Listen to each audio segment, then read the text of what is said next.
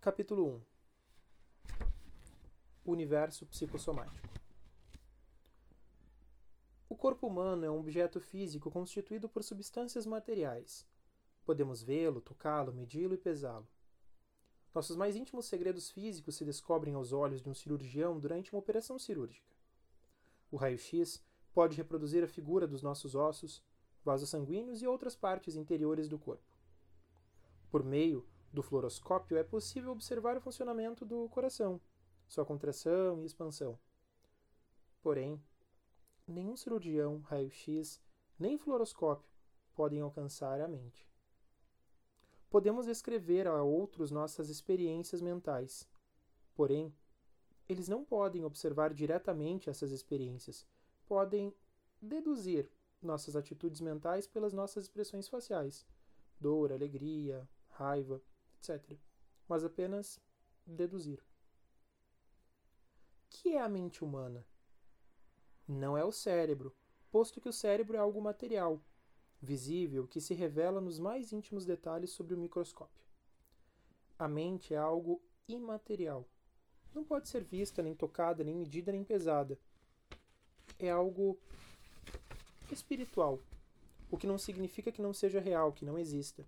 O espírito é algo importante e vital, a essência, a essência mesma. O espírito é uma escola de uma organização. É uma escola de uma organização, de uma família. O espírito de uma escola, de uma organização, de uma família, é o real e o essencial. Entretanto, não pode ser visto. O que é que recordamos de uma pessoa amada já falecida? Seu corpo? Não. Lembramos com mais clareza do seu espírito. Suas tendências, entusiasmos, suas simpatias, as antipatias, as coisas pelas quais se esforçava e as coisas contra as quais lutava.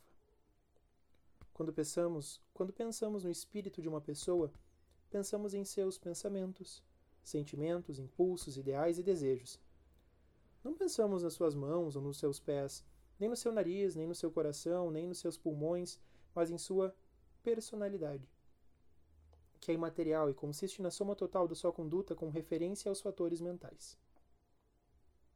Os nervos, o cérebro, etc., formam parte do corpo, são necessários.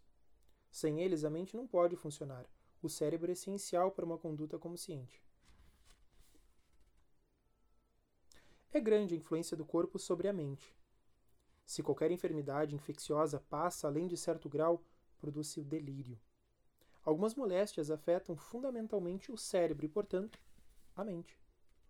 Mesmo pequenas perturbações físicas podem transformar por algum tempo a mente. Se comemos algo que perturba a digestão, passamos mal o resto do dia. Irritados, brutos, pesados, injustos. Então, toda a nossa atitude se modifica. Qualquer trabalho, qualquer trabalho, os amigos, a família, só fazem aumentar o nosso mau humor. Uma pessoa estranha pensaria de nós tudo, menos que somos educados. Nossa visão de vida Nossa visão da vida é biliosa. Nossa visão da vida é biliosa vem da bile. O álcool e outras drogas podem converter uma personalidade sociável, digna e agradável no contrário. É evidente que o corpo pode influir e influir sobre a mente de maneira prejudicial. O inverso também é certo. Um corpo não é a base de uma disposição mental. Um corpo são é a base de uma disposição mental alegre. Por sua vez, a mente exerce poderosa influência sobre o corpo, a qual pode ser prejudicial ou benéfica. A paz de espírito, a satisfação, a alegria se refletem no funcionamento tranquilo do corpo. Após uma luta mental ou moral, sentimos alívio e descanso em nossos músculos. Com o sentimento de satisfação que se segue a uma tarefa bem, bem cumprida, a pressão volta ao nível normal. O meio ambiente agradável influi nos processos fisiológicos, beleza suaviza, acalma. O meio no qual predominam a verdade e a bondade alimenta a felicidade e a paz de espírito. Alimentos servidos com bom gosto em lugares tranquilos e agradáveis contribuem para uma boa digestão. Sentimos certa sensação de bem-estar e alegria depois de resolvermos um problema difícil. Nosso corpo funciona melhor quando nossa mente está ocupada em um trabalho agradável do que quando, quando a mente está ociosa. Corpo funciona mais harmoniosamente quando o amor domina a mente, que quando o corpo funciona mais harmoniosamente quando o amor domina a mente que quando a domina o ódio. Quando a ternura, a alegria, a felicidade, a simpatia prevalecem em nossas mentes, os mecanismos físicos trabalham com mais facilidade. Esses sentimentos e emoções se refletem no organismo. Todos já experimentamos a expressão física de, influência de influências desagradáveis e prejudiciais. O medo proporciona um exemplo. O coração bate rapidamente, parece querer saltar pela garganta. Respiramos mal e sentimos frio. Depois, nos sentimos esgotados. Quando o animal se encontra em situação que lhe produz temor, uma substância que paralisa a digestão penetra em sua corrente sanguínea. O mesmo pode acontecer a um ser humano. A ansiedade e a inquietação trazem náuseas e desordens estomacais. O remédio é a paz mental e a deliberação da ansiedade. Muitas pessoas se queixam de cansaço constante e tomam remédio para isso. Não compreendem que esse cansaço é apenas reflexo no corpo de uma luta mental não resolvida satisfatoriamente. A cólera é uma emoção que provoca sensações de esgotamento.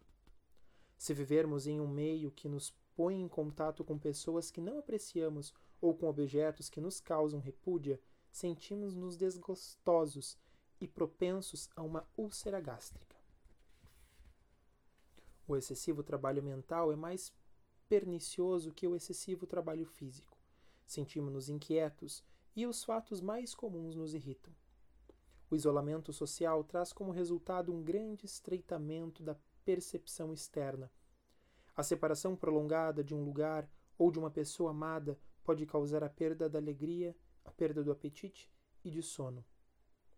Os sentimentos de inferioridade podem inibir a livre relação social com os nossos semelhantes.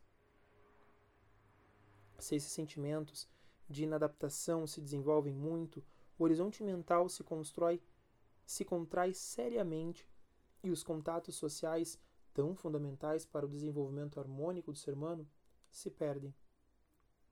Se a vergonha, a angústia, o ódio, a inveja, os ciúmes atingem o centro do nosso ser, ficamos em estado de cansaço, incapacidade e desespero.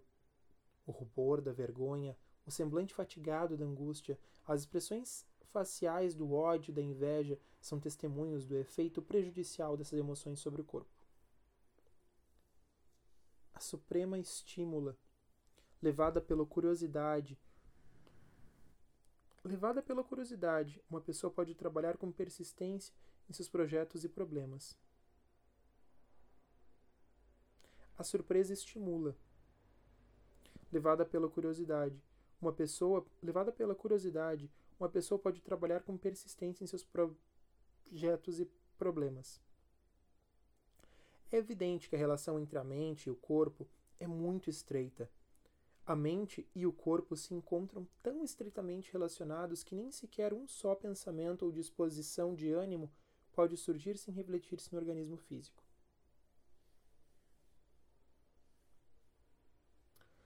Sabendo bem quão sábias são as meditações propostas nesse capítulo, urge a crescer um comentário ao amigo leitor, a quem foi dirigido as melhores intenções na elaboração desse.